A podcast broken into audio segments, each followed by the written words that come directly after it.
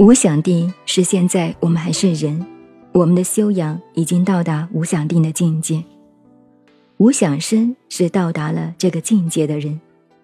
这个肉体死了以后，这个精神超升到无想天的境界，人天境界了，叫做无想生，这是两层的不同。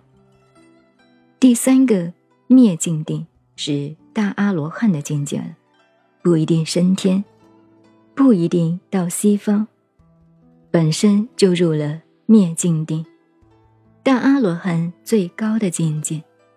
除了这三种以外，现在注意了。人家问到你，出家的同学学佛法，什么叫有寻？什么叫无心？除非你到达了无想定，或者是生了无想天，或者得到灭尽定的境界，所余一向是有心地，剩下来其他任何境界，你还没有空。空不能有空的境界，还要是无心、有心地，还是有意识、有思想，都是心理作用、意识思想的作用。这是一段。第二段了。假使无想定、无想生以及灭尽定是无心地，如果你修养到达了无想定的境界，若无想生，你修养到达了身在无想天的那个天人的境界，以及你现在是大阿罗汉，大阿罗汉得到灭尽定的境界，才叫做无心地。这样清楚了吧？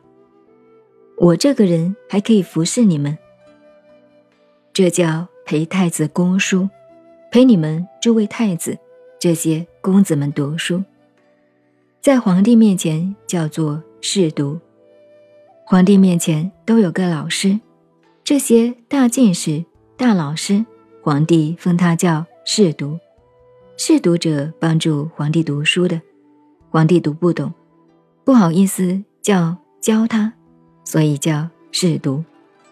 侍读就很大了，皇帝随时不懂的要请问的。现在我做你们诸位的。你们都是皇帝公子，千岁万岁的，那么我是侍读，这样懂了吧？